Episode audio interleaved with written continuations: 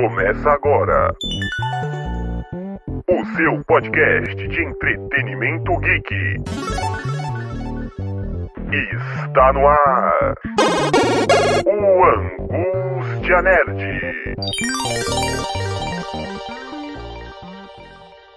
Todos bem-vindos a mais um incrível Next Podcast. E hoje seja muito bem-vindo a este Angústia Nerd, onde nós conversamos sobre entretenimento geek e falaremos hoje principalmente sobre as animações da Marvel que marcaram tanto a nossa infância. E vamos tentar fazer um paralelo entre as atuais, as antigas e a que fica nesse meio tempo nos estranhos anos 2000. E para conseguirmos montar este papo, trouxemos aqui estes especialistas modernos aqui e iniciando aqui pelo nosso grande Anderson Alves, o grande Hokage aqui do nosso grupo grupo? Fala, meus queridos heróis, tudo certo? Dos grandes viciados em Persona 5, Ghost of Tsushima e Yakuza, Bruno.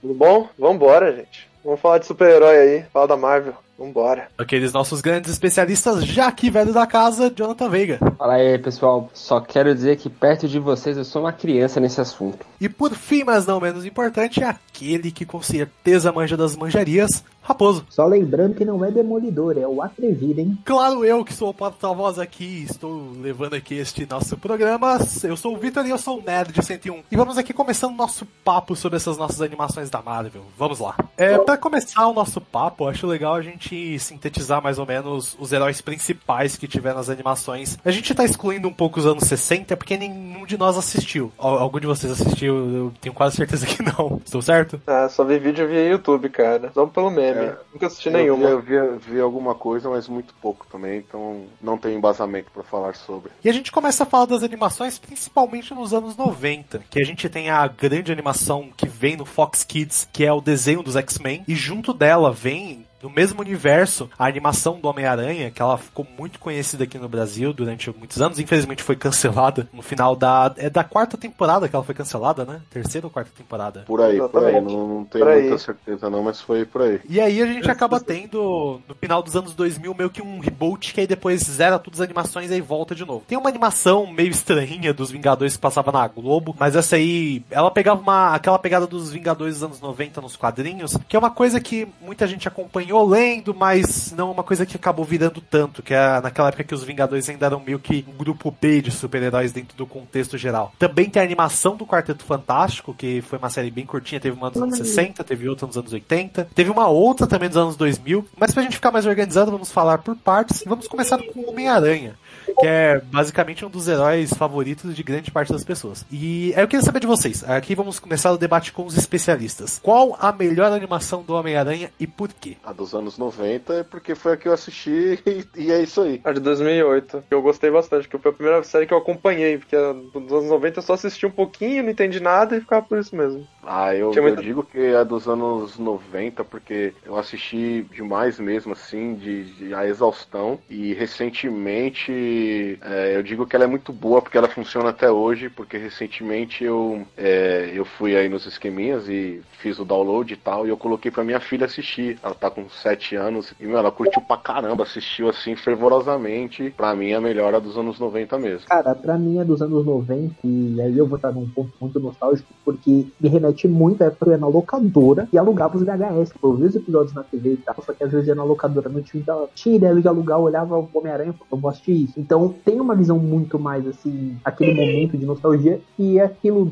assim como o Anderson, eu também peguei para ver com as crianças aqui de casa, né, meus sobrinhos, mas aí foi quando saiu no Disney Plus e, cara, os meninos devoraram, eles amaram real. Assim. E eu aqui de Botuca, porque a TV fica junto do notebook, né, nesse local, e eu ficava assistindo com eles e eu, mano, isso ainda funciona, é bom os roteiros são bem alinhados e tem muito também daquela vibe quadrinho, porque era aquele período que a gente teve o nascimento do Venom no quadrinho e tudo mais, e do, a série funciona muito bem. Então vale a pena ainda muito mais que as outras. Mas eu deixo ainda também com carinho a de 2003 da MTV, tá? Com toda certeza. Só você com esse carinho, hein, Raposo?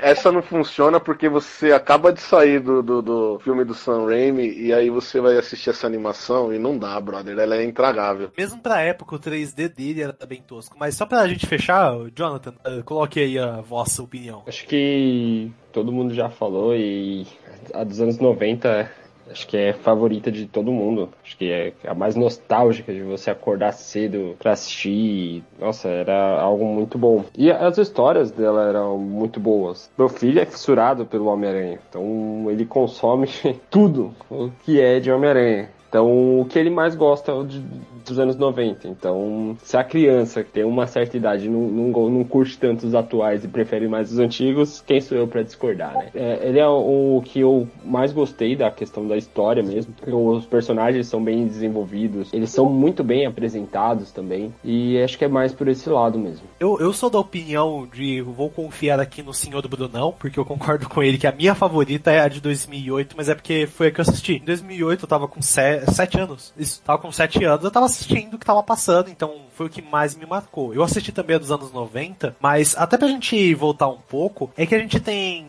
enquanto nos anos 90 quem assistia, assistia sem ter uma noção de um filme, né? Normalmente quem conhece o Homem-Aranha é até algo curioso, mas normalmente vê primeiro o filme, aí conhece o herói, muito de quem viu nos anos 2000, agora quem tá vendo agora nesse universo Marvel, né, cinematográfico. Então ficou uma coisa muito curiosa, porque nos anos 90 era quadrinho. Você conhecia o Homem-Aranha por conta dos quadrinhos. E aí hoje a gente já tem uma inspiração do filme, então você fica um pouco naquela coisa. Mas nesse dos anos 90, vocês lembram quais eram os episódios mais memoráveis? Assim. Se eu não, se eu não estou enganado, não tem um episódio de origem no Homem-Aranha dos anos 90, né? Não, não tem. Ele já, ele já começa, ele já é Homem-Aranha formado já e já tá vivendo as aventuras. Inclusive, o primeiro episódio é contra o Lagarto, que ele ajuda o Dr. Kurt Corners a resolver os problemas dele lá. Cara, eu gosto muito desse desses primeiros episódios. Ah, os episódios com a participação da Gata Negra eu acho muito bom. Os episódios do Craven são sensacionais também. A participação do Demolidor é muito boa. Demolidor não, É. o atrevido.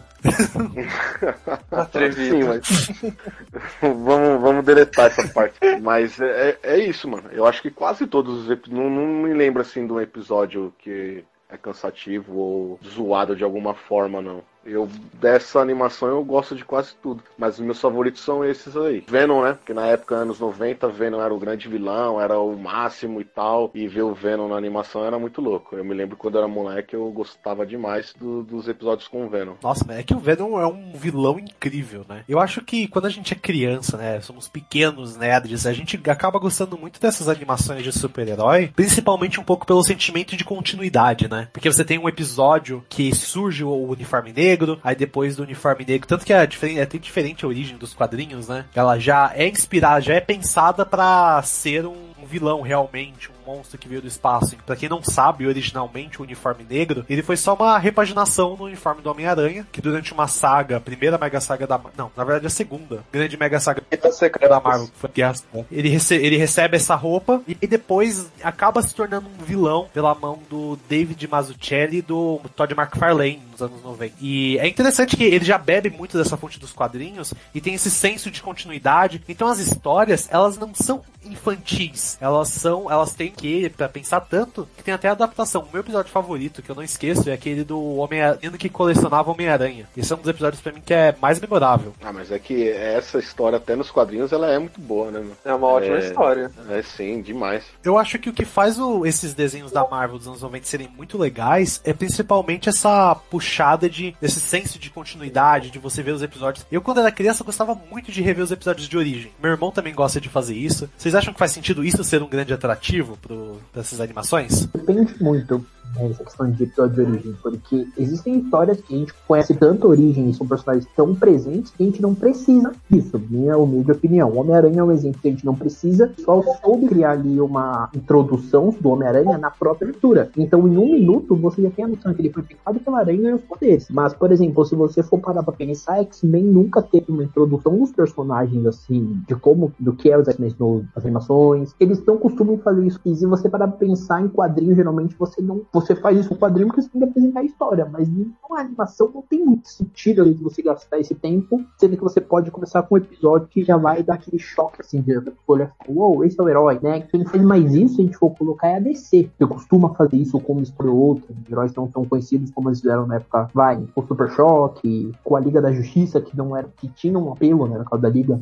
Mas tinha um apelo, mas não tão forte, o Super Choque que não era tão conhecido. Mas heróis que a gente já conhece, tipo Superman, Batman, eles limitam na própria abertura ali uma introdução. De resto, você vai descobrindo com a história. Ok, quando Aranha você não faz isso, mas Ah, mas é que eu acho que também Tanto- isso daí, isso daí vai muito muito da época também, né, meu? A gente que cresceu aí anos 80, anos 90, era tudo muito jogado e se vira, você quer aprender, vai ler revista, ficar parado na banca do, de jornal folheando quadrinho igual um maluco. É, e, e eu acredito que isso mudou hoje porque é, hoje em dia eu, eu vejo a molecada, eles só consomem aquilo, aquilo que eles entendem, que tá na cultura, que tá inserido, que, que é jogado 24 horas na, na, na mente deles e, e aí eles vão atrás disso. Por isso que eu, as animações de hoje elas têm um, um pace muito mais lento, que tem que apresentar a origem, tem que apresentar isso, tem que apresentar aquilo e tal. E anos 90 não, você quer assistir, assiste, tá aí, não quer, brother, vai caçar outra coisa, desenho que não falta. Exatamente. E quase como uma Que- amostra também, Tem né? impressão- Uma amostra pra pessoa assistir. tem a impressão de que era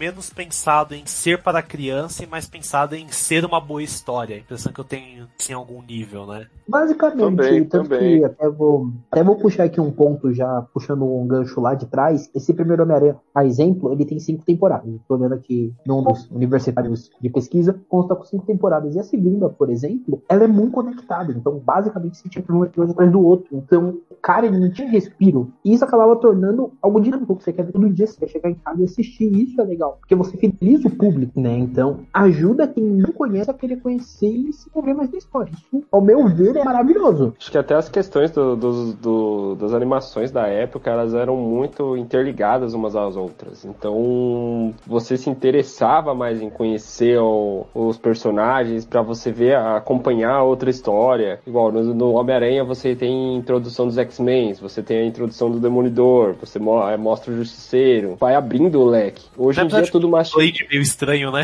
é, ho- ho- hoje em dia é tudo, é tudo muito mastigado. Todo mundo já aparece. Você, é, hoje em dia, se você já você pergunta pra uma criança, ela já sabe é, quais, é, quais são as formações do- dos Vingadores. Ela não sabe é, o, o- por trás, quem são os vilões, do, de- da, da onde que aquele vilão, aquele vilão realmente veio, é, de qual animação. Qual, você pergunta qual que é o vilão do, do Homem-Aranha, não sabe. Mas o vilão do, dos Vingadores, que é algo mais mastigado, já sabe. Eu coloco isso, concordo plenamente com você, mas eu coloco isso também nas animações antigas, de que era uma parada feita pro público americano. Os quadrinhos são americanos, os heróis são americanos e eram feitos pro público americano. Se essa parada vai ser vendida para fora dos Estados Unidos, é outra história. Hoje em dia é diferente. Ah, os caras já fazem tudo pensando na grande massa, no grande público. Vamos fazer essa parada para vender pro maior número de países possível. Meu, você tem aí um filme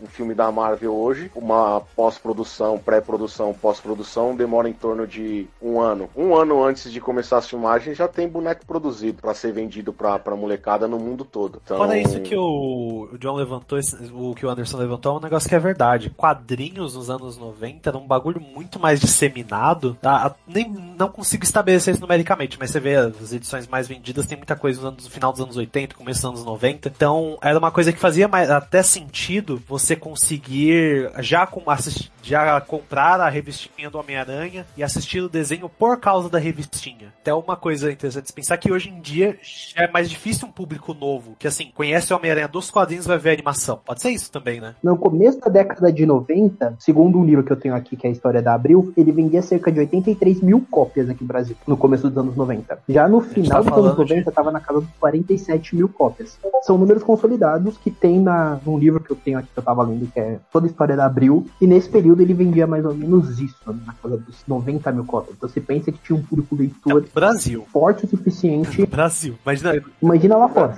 aquela primeira edição do que o Todd McFarlane desenha vendeu tipo um milhão, não foi? Um milhão de cópias. A da edição de quadrinhos mais vendidas do, da, lá do exterior. É, mas é que ali já são os rockstar da Marvel, né? Ali no finalzinho dos anos 90, ali meados dos anos 90 pro final, é quando tem um, o boom, que aí juntam uma, uma galera, os artistas, e, e aí a revista que vendeu menos ultrapassou um milhão de cópias. Então vem Todd McFarlane, Jim Lee. Como ele deu de desenho, cara? O que que o Rob Liefeld desenhou? Mas vamos fingir que ele não desenhou nada. Vamos ignorar ele. Para, mano, o maluco faz, o maluco faz o Capitão América com, com o maior peito da história. Delícia. Isso Ele fez o que é Deadpool. respeito. O cara fez o Deadpool. mas Ele é um o- cara que não considero da indústria. Não, mas ele é, ignorar. querendo ou não, ele é. Cara, ele criou o Deadpool, né, mano? Deadpool tá aí fazendo sucesso, molecada gosta pra caramba, a revistinha É, ele vende bem. É engraçado, o herói mais 18 faz sucesso com a criançada. Acontece. Que hoje em dia, né? Hoje em dia é tudo. Mas pensando tudo bem aqui no. Pensando assim no mercado de quadrinhos, faz sentido hoje em dia as animações serem mais introdutórias, porque a gente inverte, né? Não é que a pessoa foi do quadrinho pra animação. Hoje em dia a pessoa vai da animação pro quadrinho. Então, Ou do filme sentido. também. É. Ah, eu posso estar com a minha memória falhando aqui, mas eu acredito que comigo mesmo lá nos anos 90, o que me fez ir pro, pros quadrinhos foi a animação. Claro que eu tive influência de, de amigos, primos e tal que liam quadrinhos já. Eu acho que eu consumi na época, assim, muito mais as animações, tanto o Homem-Aranha quanto os X-Men dos anos 90, do que os quadrinhos. Depois que Ah, eu pra mim falei, pô, preciso de, preciso de mais. X-Men eu só conhecia os filmes da trilogia que tem. Teu. Cara, como é que é o nome do ator? Que faz o. O Professor X, eu esqueci o nome do Jackman. ator. A trilogia. Isso. Eu conhecia ele, os X-Men por ali, depois eu fui atrás dos quadrinhos. Teve uma época que eu, que eu li muito quadrinho do X-Men. E, tipo, a maioria das pessoas hoje em dia é assim, porque a pessoa conhece o Homem de Ferro pelo Robert Downey Jr. e a personalidade dele no personagem. Não como é o Homem de Ferro dos quadrinhos que a gente conhece, que é, ah, ele, ele bebe pra caramba, O al- alcoólatra.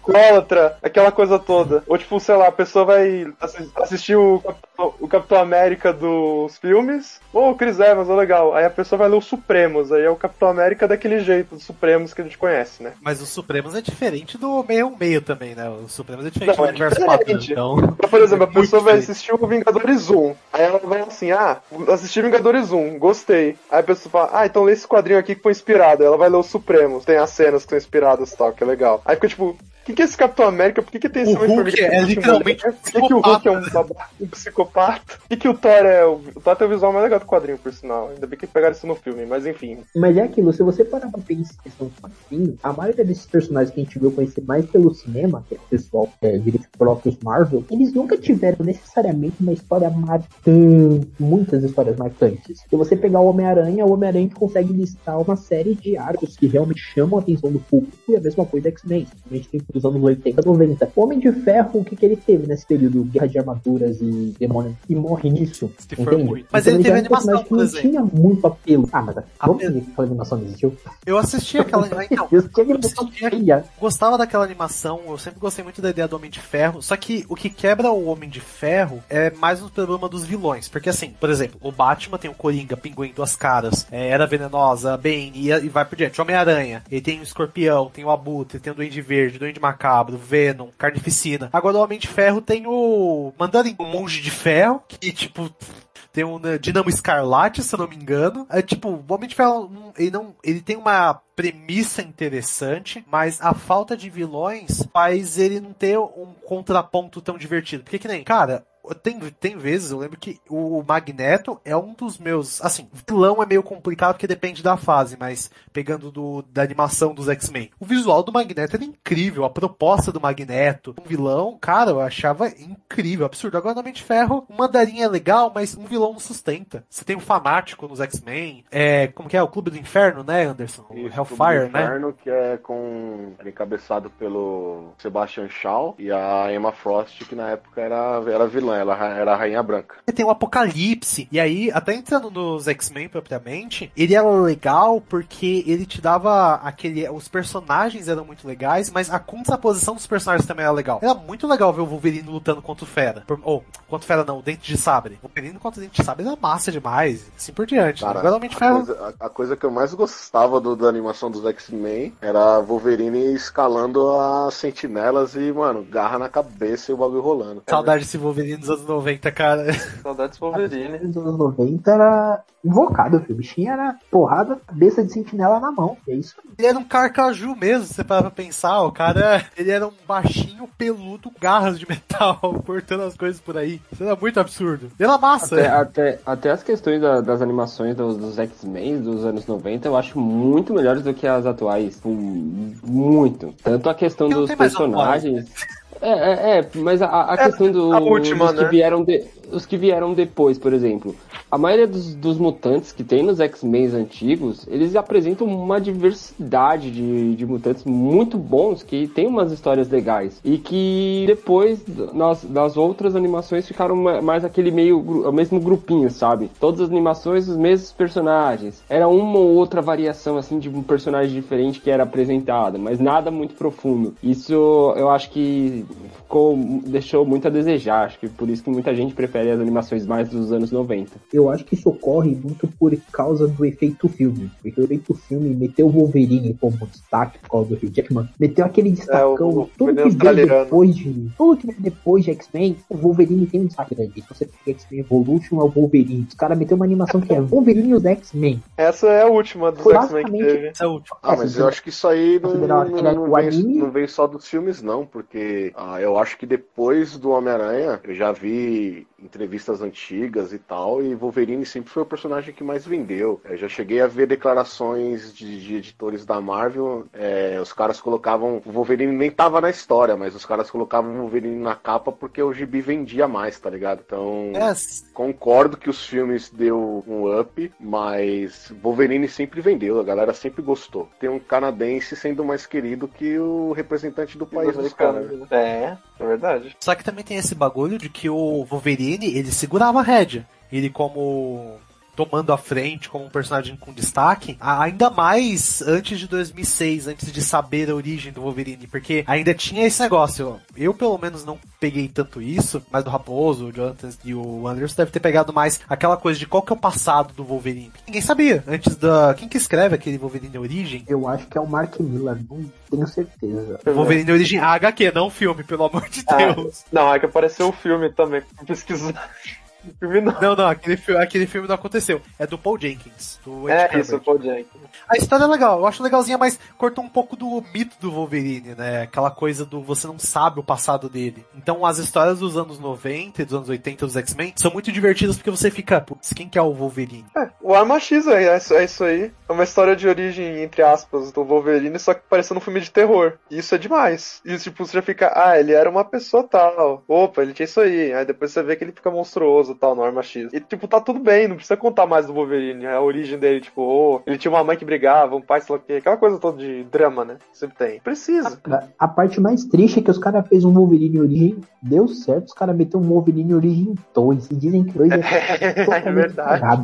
Mas, mas voltando assim pra questão das animações, a ou dos X-Men dos anos 90 é muito legal, é um clássico muito interessante por conta dos vilões, e eu particularmente gosto do que vem em seguida, do X-Men Evolution. Eu assisti, mas ele vem muito naquele espírito dos anos 2000, de tudo tem que ter uma versão adolescente. É uma coisa que eu parei É. pra reparar um tempo atrás. Tudo que eu assistia quando eu era criança, é, tinha adolescente no meio, por algum motivo, não sei especificamente. Cara, é, é, o X-Men Evolution tinha a Vampira Gótica, cara. O desenho aí ele marca um monte de gente tinha a Vampira Gótica, tinha o mais destaque dos personagens, era legal o desenho. E não tem nada a ver com quadrinho, a vampira não era gótica, nem de Não, não longe. tem, mas é cool, velho. É um visual legal, tipo, ô, legal, todo O mundo visual, lembra. dela, o visual dela é legal, eu gosto do, do X-Men Evolution também, mas o X-Men Evolution ele, ele fez uma coisa que é triste nos X-Men. Ele tornou a vampira uma personagem fraca, e isso foi pros quadrinhos. Aquela Nossa, vampira dos quadrinhos dos, dos anos 90, da animação dos anos 90, fodona, que absorveu os poderes da Capitã Marvel e Miss Marvel na época, né? E era porradeira, voava, forte pra caralho. Isso acabou por causa da, da vampira dos, do X-Men Evolution. E isso foi pros quadrinhos. Ficou muito triste. Acho que essas animações do, do, do X-Men Evolution, eles nerfaram, nerfaram de uma forma os personagens. Você vê a, a Jean Grey, ela não, não consegue, mano, manter nada. Ela, Scott, me ajuda. Era toda hora, meu, toda hora,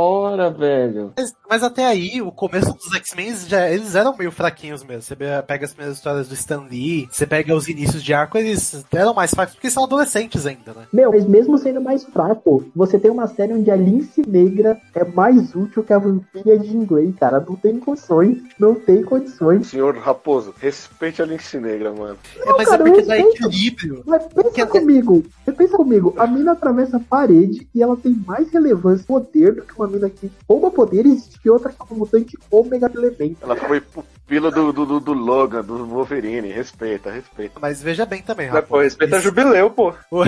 Verdade, vídeo foi pro saco. Jubileu não existe nesse desenho, só nos anos 90. Então, Jubileu foi criada só no desenho dos anos 90, ela não existia nos quadrinhos. Uma coisa que eu, que eu, que eu queria ter visto na- nesse X-Men Evolution era o Aslout, que era o massacre. Pô, Mostrou nos anos essa 90 saga é muito e- ruim, mas esse vilão é muito bom. Não, a, a, a- o- a animação dos anos 90, quando ele apresenta o Oslout, até o HQ, cara, é sensacional. E eu fiquei, mano, será que eles vão introduzir? Eles colocaram o Apocalipse, eu falei, meu, beleza, Apocalipse, pô, legal. Aí eu fiquei esperando o massacre, eu fiquei, eu juro que eu, eu criei uma expectativa, eu fiquei muito triste quando não tinha. Cara, eu queria muito ter uma action figure do Massacre. Eu jogava muito aquele Marvel vs Capcom do PlayStation 1, vocês lembram? Ele era o boss final. Sim, sim, sim. Ah, esse jogo é legal, esse, esse jogo é legal. Aquele visual era um absurdo, cara, nossa. Mas o que me marcou muito nesses X-Men, eu, eu discordo de você, Raposo, nesse sentido, porque a animação do X-Men Evolution me parece muito que eles querem manter um equilíbrio entre os personagens. Não ficar ninguém absurdamente forte, mas ninguém absurdamente fraco, porque a ideia é você pegar um conjunto de adolescentes que tem características diferentes e mostrar que, assim, independente das coisas, eles conseguem viver entre si em igualdade, porque todo mundo tem coisas que são boas, tem coisas que são ruins,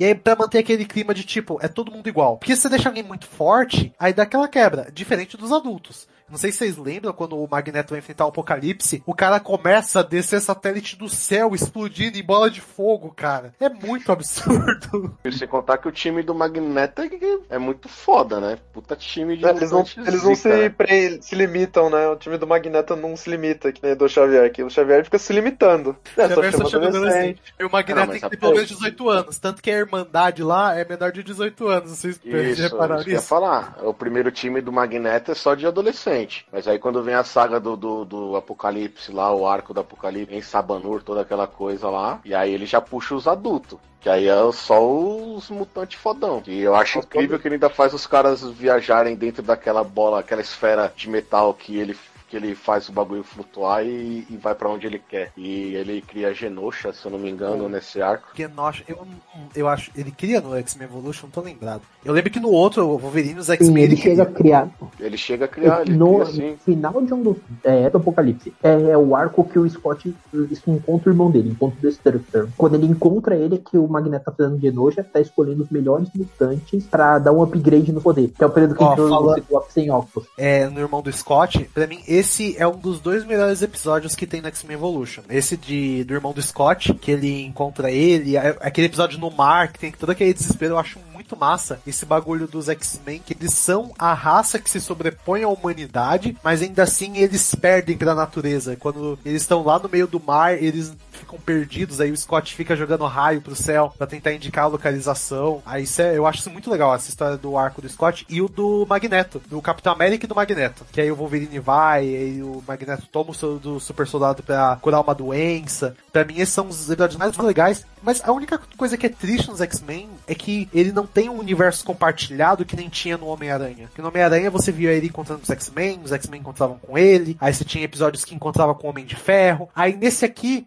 você tem uma aparição rápida do Capitão América. De- daí em diante, final dos anos 90, os 2000, todos os desenhos eles ficam totalmente independentes, né? Então dá um pouco dessa cortada, né? Sim, eles se tornam meio que universos próprios. É, infelizmente. Até aproveitando que a dessa questão dos universos próprios, só pra gente dar uma citação especial do, do Homem-Aranha do MTV, né? Que a gente avançou no tempo, a gente tava nos anos 90 e veio aqui pra 2004. Vamos voltar pros anos 2000 só pra fechar. Alguém assistiu todos os três episódios desse Homem-Aranha da MTV? Ele prometia ser uma continuação dos filmes, não era? É, era isso. Eu vi um, eu vi um vídeo de um cara que deu uma resumida, tipo, no, dessa animação, tipo, todos os episódios. Aí eu fiquei surpreso que o, o cara que dubla o Peter é o Neil Patrick Harris, que é o cara que hoje em dia fez How I Met Your Mother, fez o. Como é que é o nome do Conde do Desventuras em Série? É Olaf, né? Conde Olaf, uma coisa assim. Eu falei, caralho, esse cara é o Peter Parker na animação, na voz original? Não sabia disso, porque eu vi dublado. Eu fiquei tipo, o cara coloca o vídeo dublado, eu fiquei tipo, eita, é o Neil Patrick Harris, Cara, cara. Lembra que a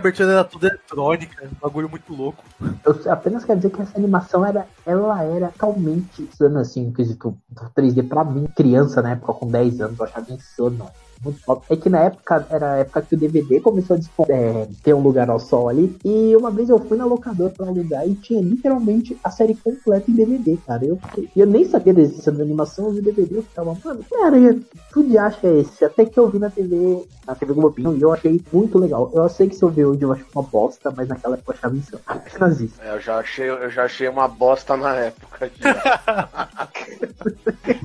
Pior que eu, eu tô vendo as imagens aqui, é muito feio esse 3D. Envelheceu muito mal esse 3D. não, não, Bruno, corrigindo, ele não envelheceu muito mal, ele nasceu muito mal. O problema nunca foi a idade. A Marvel tem um lance de tentar emplacar a animação 3D, tanto que lá em 2008 teve uma animação, um Homem de Ferro, é, um Homem de Ferro 3D, que ele pega um Tony Stark adolescente. Tô falando, 2006 a 2010, a Marvel ela queria que emplacasse alguma coisa de adolescente, eu não sei porquê, mas era Mano. engraçado isso. Esse Peter Parker e essa Mary Jane 3D. Tá, memória, Raposo. que bagulho feio. Cara, até o jogo de PlayStation 2 do Homem-Aranha Ultimate é mais bonito que isso, cara. Olha isso. O jogo do Homem-Aranha do PS2 é mais bonito. O Harry Osborn é muito aquele personagem Geoflux em formato 3D que os caras não soube renderizar. Mano, é horrível. Eu não teria coragem de assistir isso de novo, não. E a, essa animação do Homem de Ferro de 2008, ela já dá uma melhorada, mas ela não emplaca também. Só que essa, diferente das outras, você tem a participação do Hulk. Só que era tão baixo orçamento você não tinha o Hulk crescendo, rasgando a camisa. Aparecia um clarão branco e aí o Bruce Banner virava o Hulk. Era um bagulho muito zoado. Era até. É, engra- falta de orçamento. Bagulho triste, né? Só a avaliação do público no Google, 4.8, tá? Com 395 notas. De 5, 4.8. Certo, né? Caraca, que horror. E tem uma crítica, tem uma resenha aqui que ela já começa assim. Essa série foi inovadora por ser a primeira animação do Aranha a utilizar CGI em sua criação. E também uma técnica de renderização chamada Cell Shading.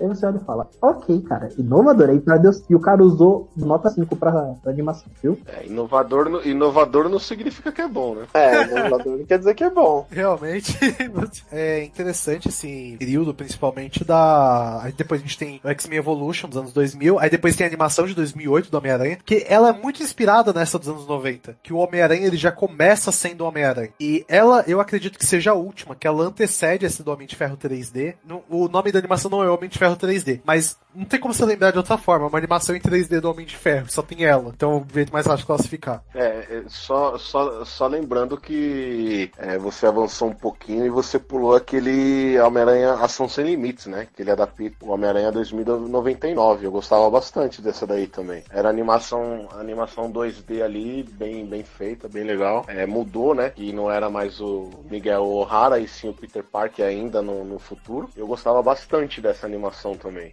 Ela veio ali, acho que em 98, 99, alguma coisa assim. 99. Peter imortal, cara. Tá louco. Viver todo esse tempo aí. É imortal. Pra ser o mesmo personagem. Que a história é que ele subiu numa nave espacial e aí, no meio do negócio, ele foi levado pro futuro. Aí ele. Que eu não lembro dessa história. Aí ele foi levado pro futuro e a história é sobre ele tentando voltar no passado. É que nos anos 90, a X-Men 2099 tinha. Todos os personagens da Marvel tinham uma versão 2099. Isso é muito anos 90, né? E aí eles tentaram ver se emplacava. A série teve uma temporada, não sei eu acredito que ela não tenha sido cancelada, mas não acho que também tenha sido um sucesso esplendoroso, porque depois não teve mais nada. Pelo que é dito aqui na fonte de informação onde estou olhando no Wikipedia, ele é um spin-off, então ele realmente não foi cancelado, ele realmente já foi planejado para ser mais curto. Aí explicado essa maluquice do Peter Parker, que é de estar num mundo diferente, ir para um mundo diferente, e nos dois primeiros episódios, que é parte 1 e 2 do mesmo nome. E assim, eu revi recentemente os primeiros episódios, não é ruim, mas assim, eles não funcionam pra gente. É bem assim, bem arrasadinho os momentos. Já poderia ser mais. Falei até porque tem disponível aí fácil hoje em dia pra assistir filme legal, assim, já, então. É, hoje em dia tem Disney Plus. Já o Homem-Aranha de altíssima qualidade aí de dois. Ah, agora a gente tem que jogar o Raposo e o Anderson aí pra sair na porrada e ver aí qual que é o melhor aranha. 90... 2099. Porradaria pura, rapaz. Quero, quero soco. Se vocês quiserem, eu posso fazer um TCC defendendo esse Homem-Aranha. Vai ser zoando, vai ser zoando. Um texto defendendo esse Homem-Aranha. Eu achei que você ia falar que ia sair na porrada com o Anderson. Eu já tava assim, rapaz, que coragem. Aí vocês estão me complicando. Cara, existem coisas zoadas na vida que existem. Esse Homem-Aranha de 2003 provavelmente vai virar uma delas, porque eu achei o torrent dele aqui. Já tô. Advogados da Disney. Não, na verdade, da, da MTV. Não nos responsabilizamos por qualquer coisa que o Raposo esteja fazendo de legal. Veja bem. Eu não, eu não quero ser preso depois disso aqui, hein, mano. Ao invés de eu e o Raposo sair na porrada, a gente coloca o Homem-Aranha Ação Sem Limites pra sair na porrada com, com o Homem-Aranhazinho 3D bugado aí pra ver quem ganha. Aí, uma boa. Uma boa disputa. Fazer o teste de exibição. Coloca quatro crianças pra assistir e ver qual que elas vão ficar mais quietas e qual que elas vão sair na porrada. Então, você não... A que vomitar primeiro significa que, que é a pior. Assim, eu acho que a gente consegue, pra gente começar a caminhar um pouco pro final. Eu acho que até merece eventualmente a gente fazer um outro programa só pra falar das animações dos Vingadores, do Homem-Aranha, essas animações um pouco mais fora, né? Acho que merece um. Animações da Marvel 2. A aventura continua. Os animes da Marvel. Assim, tem os filmes, tem os filmes animados também, né? Que Tem os filmes. 2000 pra cá são muito bons. Foram acho que dois filmes do, dos Vingadores. Tem um filme do Homem de Ferro que é muito bom. Tem uns filmes do Hulk bem legal também. É, vale a pena falar dos filmes, mas acredito que ficar para um próximo episódio também vale mais a pena para falar com mais propriedade. É que as versões de anime que tem, eu já, eu meio que já assisti algumas, né? Então na próxima, quando for falar dos filmes, é melhor. Porque é tudo filme mesmo. Tipo, as versões em anime, né, que saiu numa época. Tipo Wolverine, Homem de Ferro. Apesar que os X-Men são 12 episódios, se eu não me engano, né? Apesar que você lavou os olhos depois, Bruno, espero que tenha lavado os olhos direitinho. A dos X-Men não dá, mano. É X-Men contra G-Man. Nossa, velho. Não, não, não é isso aí anime que eu tô falando. É aquele, é aquele do Blade, que tinha um do Blade antigo. Antigo não, né? De- Blade animado. Que eu esqueci o nome, deixa eu ver se eu acho aqui. E aí a- acho que a gente pode chegar pra uma parte assim da, da gente comentando sobre as animações da Marvel, mas vocês acham que elas estão saturadas? Acha que ah, a gente tá, a gente já tá na terceira geração de animações de X-Men, de Homem-Aranha, Vingadores, já é o terceiro. A gente nem falou tão profundamente dos Vingadores porque não dá tempo, o programa vai acabar ficando muito extenso e acaba a gente deixando uma parte 2, mas vocês acreditam que ainda tem espaço pra inovar com esses personagens ou a gente deveria a, a indústria deveria se abrir pra aproveitar novos personagens e escapar um pouco desse clichê? O Homem-Aranha bem morre, tem poderes, Grandes poderes, grandes responsabilidades. Encerramos antes de completar a história. Criamos um novo Homem-Aranha, ad infinitum. É, Eu, eu acho que eu sinto, eu sinto muita falta, assim, do Quarteto Fantástico. Eu acho que eles poderiam pegar pra aprofundar o Quarteto Fantástico. É, esquece os filmes que tiveram até agora, a- O Quarteto Fantástico, meu, tem, tem, tem, tem, tem tudo. A, a história é muito boa, tem personagens muito bons, tem crossovers muito bons, tem vilões, hum, nossa, sensacionais, que eu acho que renderiam muita coisa. Muita coisa mesmo. Os Guardiões da Galáxia não tiveram tantas animações assim, mas tem algumas que acho que finalizaram até recentemente, em 2019, se eu não me engano. É legalzinho, é- é, dá pra assistir ali sem os olhos sangrarem, mas eu acho que seriam mais pra esse lado. Os Guardiões da Galáxia e o Quarteto Fantástico, que já tem muita coisa de X-Men, tem muita coisa de Homem-Aranha. É... Tem uma dos do Quarteto Fantástico, é uma muito eu gostava bastante de assistir, que passava no Cartoon Network, que ele se inspira bastante naquela fase do John Byrne dos quadrinhos, né? Tem até uma parte que o Coisa perde os poderes, é a mulher Hulk substitui ele por um tempo. Acho que teve só uma temporada, tem um episódio com Homem de Ferro. Essa animação do Quarteto é muito boa. O Quarteto é super equipe menos explorada que tem assim super-herói. E não sei porquê. Ou quando eles exploram, eles fazem de qual parece que fazem de qualquer jeito, sabe? Só pra ter uma história ali. Pô, tem um dos melhores vilões que é o Galactus. Melhores vilões do Doutor Destino. Ao respeito, rapaz. Também, também, Galactus, o Doutor Destino, tem o Surfista Prateado que pra mim, meu, é um puta personagem. É o Galactus normal, não névoa, pelo amor de Deus também. Não esquecer. Aquele Galactus névoa não, cara. Eu pensando, pô, vai ter aquele gigante. Galactus névoa. Aê!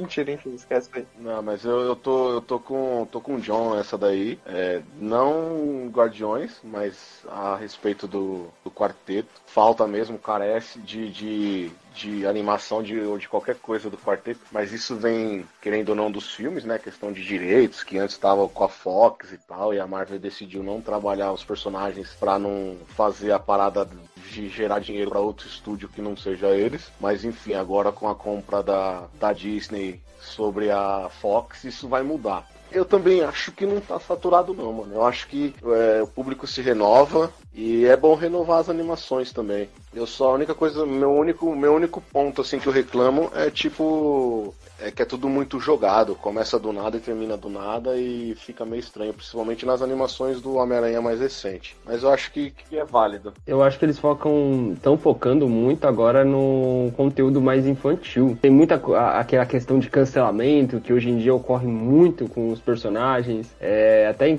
recentemente eles tiraram uma cena do Batman com a Mulher Gato. É, fazendo a gestão lá que a DC ficou putaça. Ficou, ah não, não pode. Batman não faz isso. Porque heró heró exatamente, heróis não fazem isso. Então, eu acho que tem público para tudo.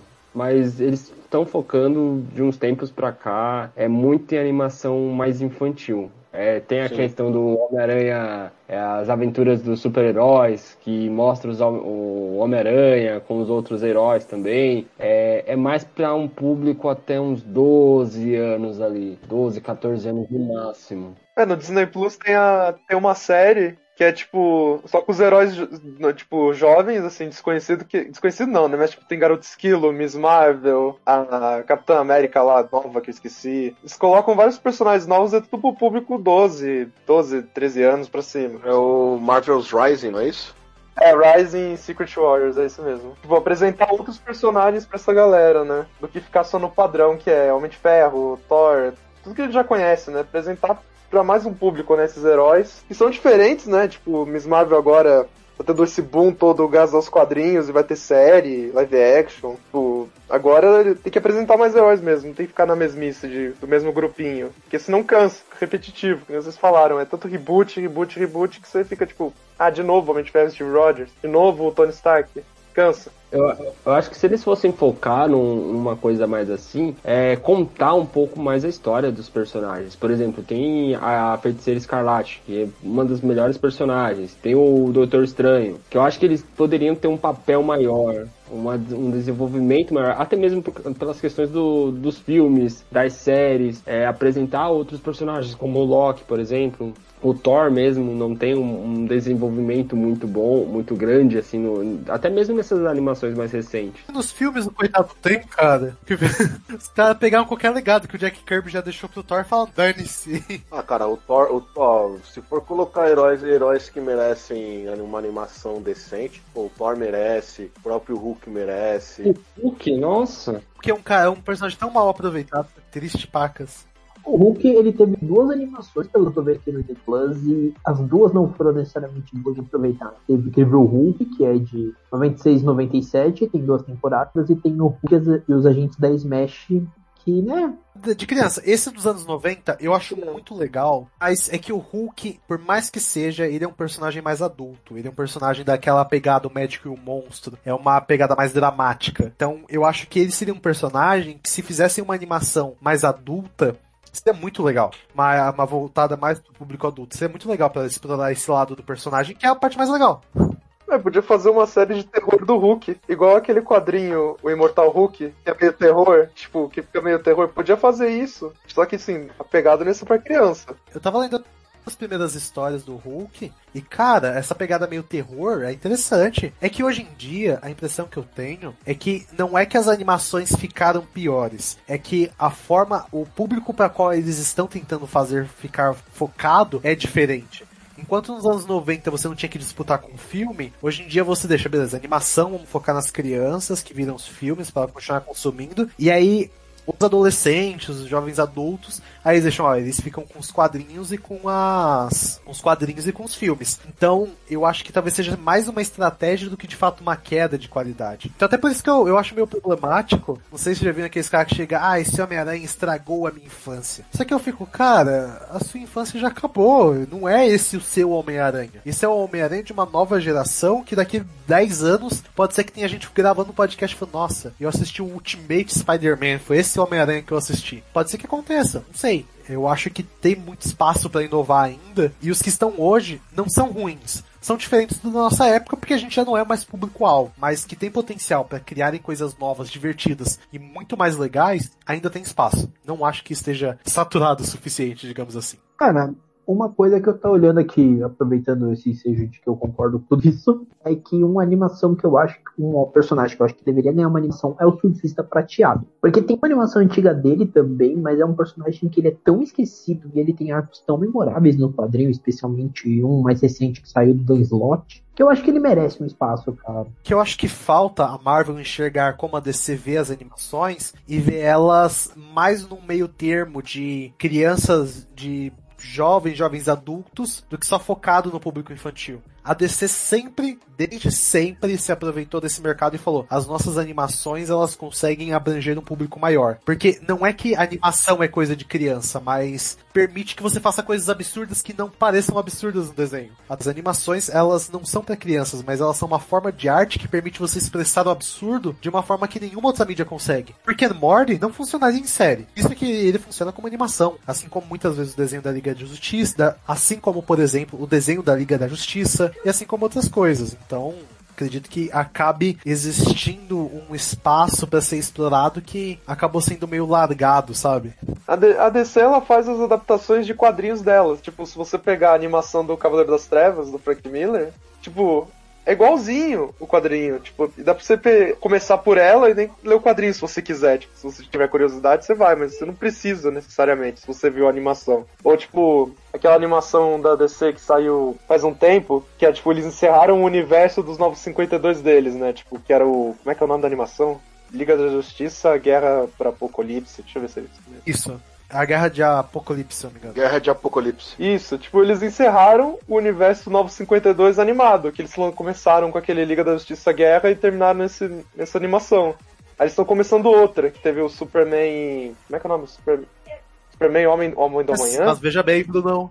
Mas veja bem, Brunão. Este assunto de animações da DC ficarão para o nosso próximo Angústia Nerd focado em animações da DC. Gostaria de encerrar este programa dando os meus devidos agradecimentos, porque o papo foi muito legal, mas eu acho que a gente vai utilizar um espaço mais devido no próximo episódio. Eu espero que vocês tenham gostado deste incrível programa e gostaria de algumas considerações finais aqui do nosso querido Anderson. Cara, foi bom, concordo com vocês aí em quase tudo, menos com o Homem-Aranha de 2003 aí, porque é ruim mesmo. E é isso, meu. Eu acho que nunca é demais. Precisamos de animação para apresentar pra, pra nova galerinha aí. E é isso, quanto mais melhor. Brunão, considerações finais? É, eu concordo com tudo que vocês falaram. Até com essa coisa do Homem-Aranha 2003 pra dar risada, que é meio toscão mesmo. E foi legal, tipo, o papo foi bem interessante. Teve coisas que eu não sabia mesmo, pesquisando aqui, né, vendo, preparando tudo, sobre as animações da, da Marvel, que eu não sabia algumas coisas, mas agora eu sei. E foi legal participar, cara, eu gostei.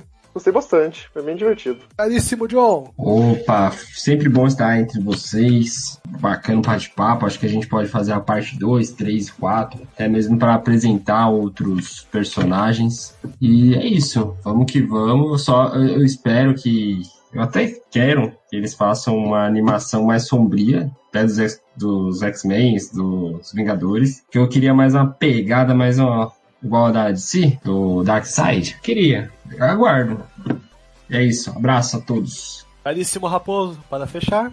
Cara, apenas quero dizer que concordo com tudo. Acho que quem quiser assistir as animações Marvel, corre lá de forma oficial pra assistir. Boa parte delas estão lá no. Fazendo aquele merchan de graça, estão na Disney Plus, então corre lá pra assistir. O Homem-Aranha de 2003 não está. Galera, vocês não estão perdendo nada. Não façam igual o que tá baixando aqui agora.